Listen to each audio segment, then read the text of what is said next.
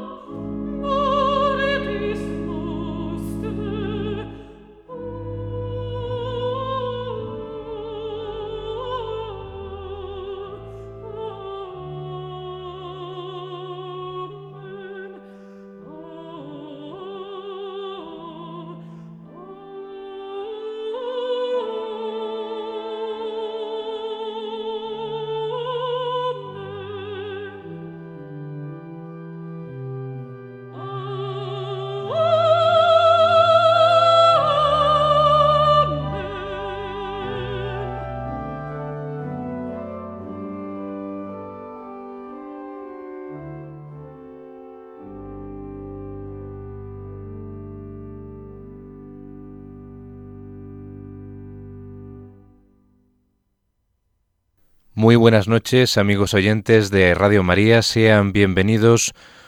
una semana más, una temporada más a Enclave de Dios, el programa de la música sacra en esta emisora. Inauguramos un nuevo horario los jueves quincenales a las 12 de la noche, una hora más tarde de lo acostumbrado y les saluda atentamente Germán García Tomás. Hemos comenzado, como suele ser preceptivo en este programa, con un Ave María, en este caso del compositor checo Antonín Borsak, un Ave María de canto melismático en la lengua original, el latín, y lo hemos escuchado en la interpretación de la mezzosoprano Magdalena Kotzena con Christian Smith al órgano. Este y el siguiente programas van a estar dedicados a la figura de Antonín Borsak, considerado como el padre de la música checa junto a Bedřich Smetana.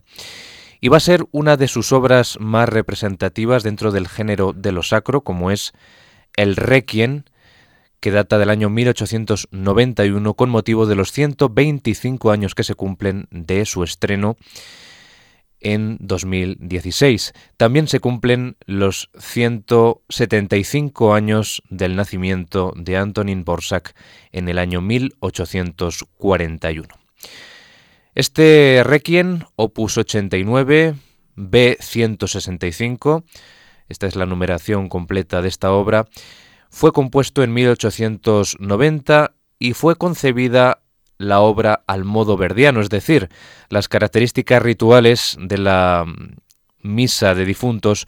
son ocultadas para favorecer el carácter dramático de lo que se intenta transmitir en música. Es una reflexión sobre la condición humana en clave romántica, altisonante, llena de fuerza envolvente y demostración que todo lo humano perecerá. Sin embargo, como conocedor de la tradición clásica, hay que recordar que Borsak fue un ferviente seguidor de Brahms en la disputa estética contra Wagner, logra construir estructuras musicales graduales y adecuados usos del tiempo. Borsak nos presenta una misa de difuntos en el límite de la celebración, con una melancolía reflexiva y un encuentro con una fe que se sabe en plena transformación a finales del siglo XIX. Por momentos también encontramos la obra como muy descriptiva, como explicando al oyente aquello que perturba en su vida. Borsak, al parecer, buscaba conmover a un público que poco a poco se estaba alejando de la conmoción y de la idea de la muerte. Por eso, en esta obra hay nostalgia, brillante, pero nostalgia al fin y al cabo.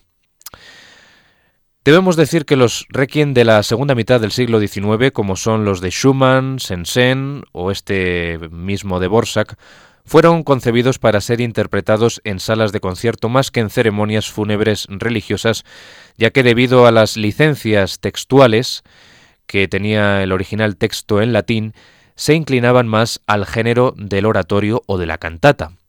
Este requiem de Borsak es uno de los más largos que existen, más de hora y media de música.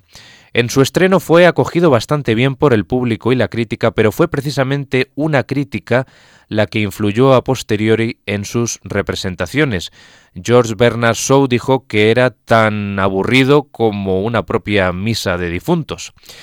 Borsak era consciente de que este requiem sería más interpretado en una sala de conciertos al uso más que en una iglesia.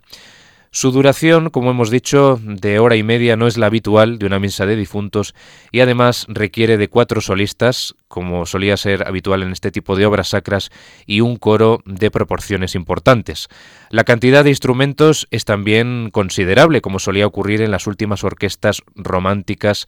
del 19. Así pues, nos encontramos ante un requiem que difícilmente será interpretado completo en el funeral de nadie. Vamos a ofrecerles en este primer programa una selección de números porque va a ser imposible eh, ofrecerles a todos ustedes completa esta misa de Requiem de Antonin Borsak por esas proporciones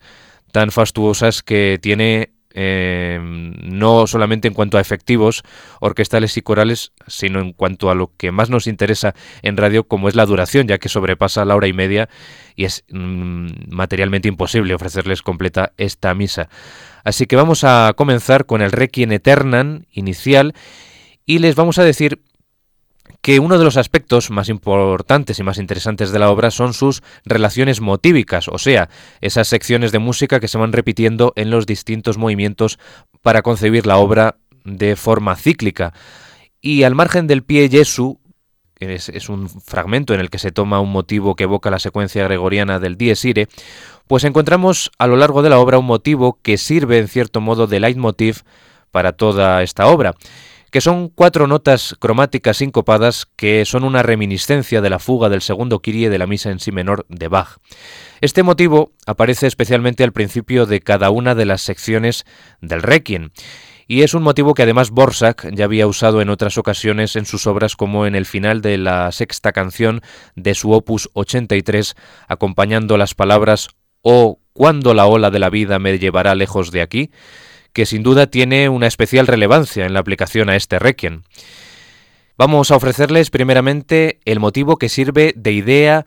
conductora a lo largo de toda la obra y que aparece ya nada más comenzar el requiem eternan de esta obra de Antonin Borsak.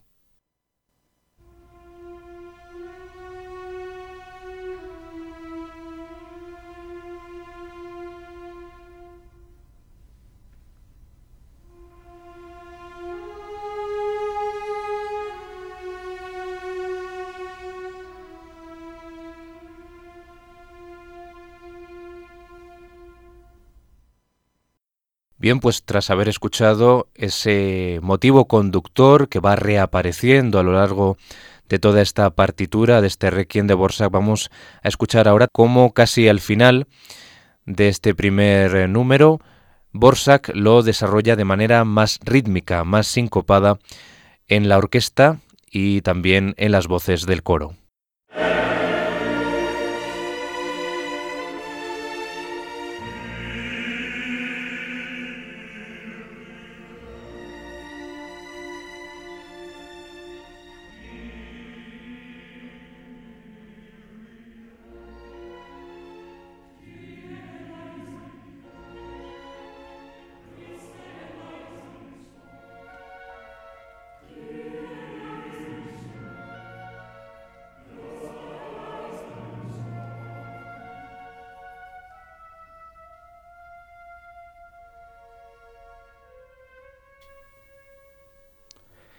Es tiempo ya para escuchar este Requiem Eternan inicial del Requiem en Si menor, el opus 89 de Antonin Borsak, en la interpretación de los Ambrosian Singers con la Orquesta Sinfónica de Londres dirigida por Isvan Kertest.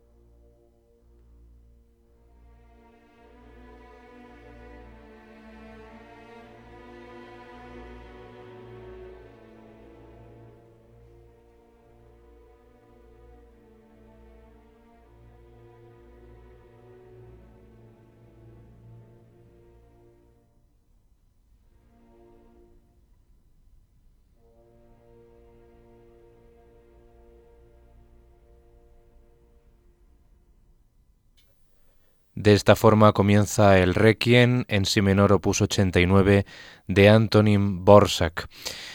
Este requiem puede considerarse una culminación romántica del género a medio camino entre el de Berlioz, también de fastuosas proporciones, y el de Verdi, muchísimo más teatral, con unas dimensiones de tiempo y efectos casi operísticos. Sin embargo, puede apreciarse en todo momento una intencionalidad piadosa, arropada por la búsqueda de un estilo propio tan personal como el de Antonin Borsak, que no olvida nunca la vertiente germana de la que es tan deudor y también la vertiente popular o folclórica, fuente inagotable de inspiración en su música. Tenemos que contarles también que en la primera mitad de la década de 1880 la reputación del compositor en Europa había crecido considerablemente. Gracias a esto, hacia 1884 se trasladó a Inglaterra, donde su obra recibió una especial acogida. Esta calurosa acogida tuvo su complemento al recibir un doctorado honoris causa por la Universidad de Cambridge. El Requiem se compuso para el Festival de Birmingham y Borsak empezó a componerlo a principios de enero de 1890, finalizándolo en octubre de ese mismo año. Aún así, tuvo que esperar un año más para estrenarse bajo la batuta del propio compositor el 9 de octubre de 1891, publicándose ese mismo año en Londres. Vamos ahora al Dies Ire, ya saben ustedes, el momento del día del juicio final, esa secuencia, es el momento en, que, en el que comienza la secuencia, que sigue con el Tuba Mirun. Ese Dies Ire es un episodio convulso y que nos recuerda mucho al del Requiem de Verdi, así con, con mucho vigor, eh, muchísimo dramatismo, con presencia obligada de metales y de percusión y las voces como persiguiéndose entre sí, casi mm, podemos decir pisándose entre sí. Luego en el tuba mirun, bajo un fondo en ostinato de las maderas, eh, la mezzosoprano entona este tuba mirun, donde la música aumenta en tensión con la intervención posterior del barítono cuando comienza las palabras mors estupevit, Luego un periodo de paz, casi como una salmodia, surge cuando el tenor entona el Liber Scriptum, respondido por oboes, flautas y clarinetes. La tormenta volverá con los ásperos acordes en los metales del tema del Dies Irae, que se acompaña, en este caso, para finalizar el fragmento, de toques de campana.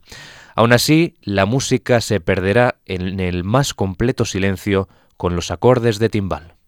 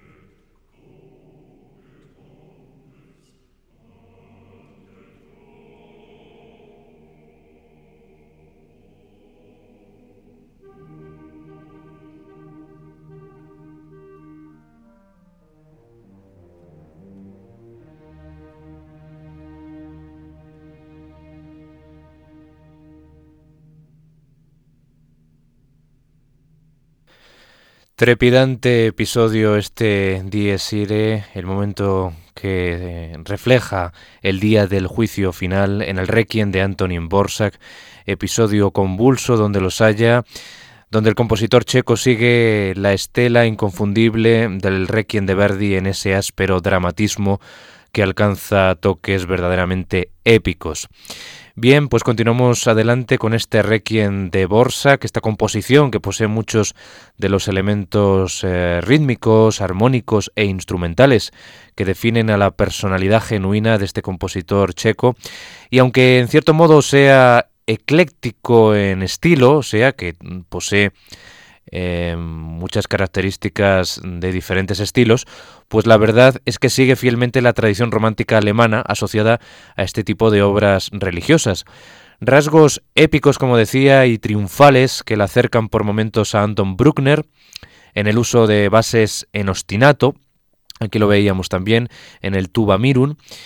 y progresiones para acrecentar la tensión eh, musical, un evidente reflejo en Verdi a la hora de abordar este terrorífico pasaje del Dies Irae y otros instantes de suma contemplación que poseen un trazo mucho más brahmsiano.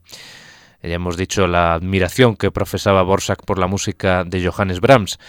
Hasta se puede percibir un cierto academicismo heredado de Händel y Mozart en la escritura fugada del ofertorium que escucharemos en el próximo programa. Pero mm, al igual que la música sacra de Bruckner, eh, en esta obra el empleo de los solistas eh, vocales por parte de Borsak se subordina y es como una extensión de la absolutamente protagónica participación eh, coral, algo que es muy diferente de su otra obra sacra de juventud, que es algo más conocida que este requiem, como es el Stabat Mater, su puesta en música del texto latino de Jacopone da Todi, donde los cuatro solistas tienen partes mucho más desarrolladas y equilibradas con respecto a la masa coral. Una obra que podríamos considerar como la hermana menor de, en la producción sacra del compositor checo y que indudablemente guarda múltiples similitudes de estilo compositivo con este requiem, a pesar de que éste la supera eh, muchísimo más en duración y en madurez expresiva a la hora de recrear el ambiente dramático. Nos vamos ahora al Quid Sun Miser, también está dentro de la secuencia y es eh, la parte en la que el texto pues eh, dice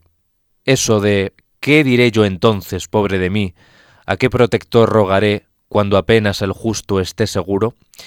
El coro comienza un pasaje dulce como una interrogación al que sigue un diálogo entre la soprano y el coro masculino. Tras una pausa luego comienza el Rex Tremende con la participación de los cuatro solistas y el coro finalizando en una poderosa fuga.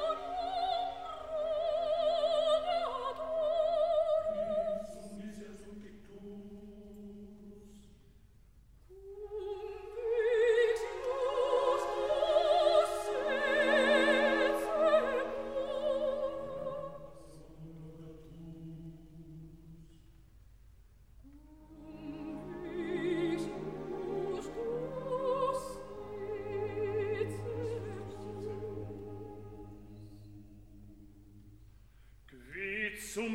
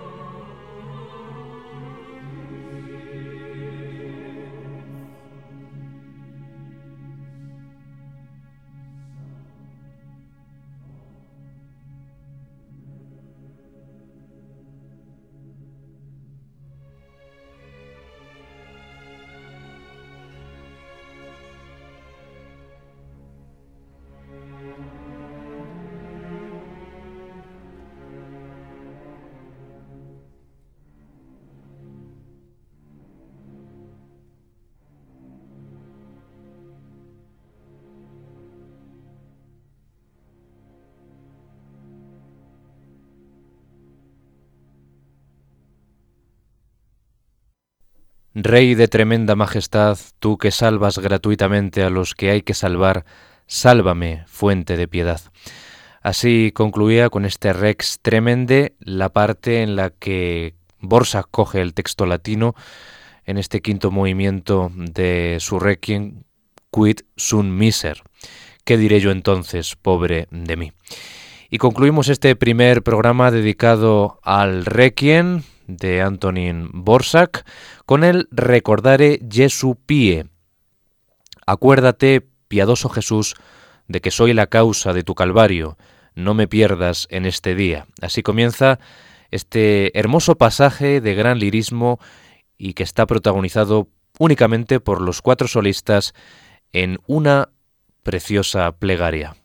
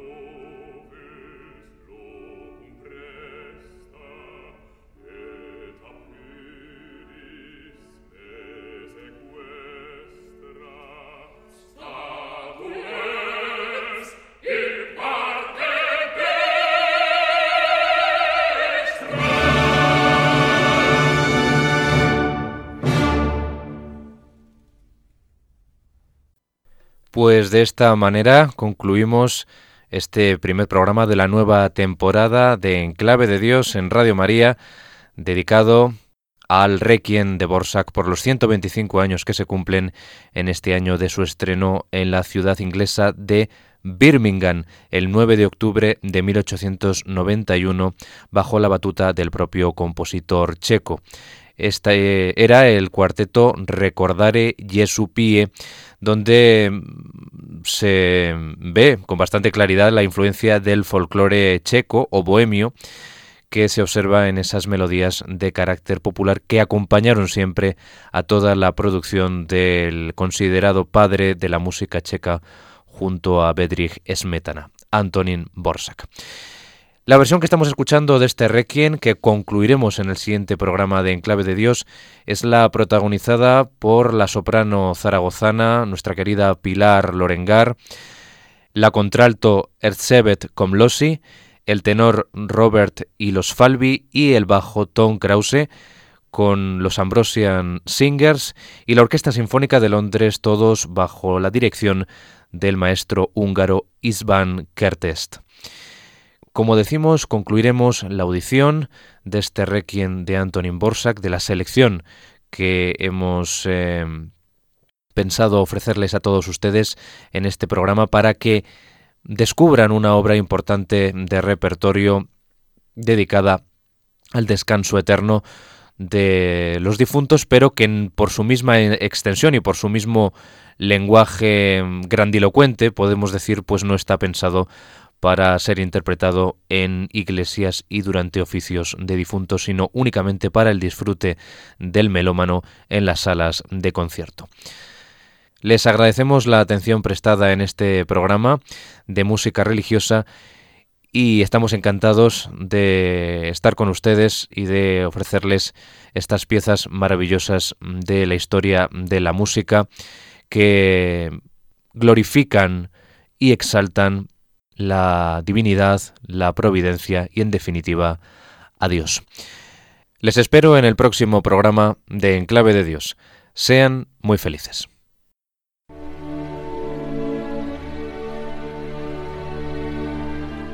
Y así termina En Clave de Dios con Germán García Tomás.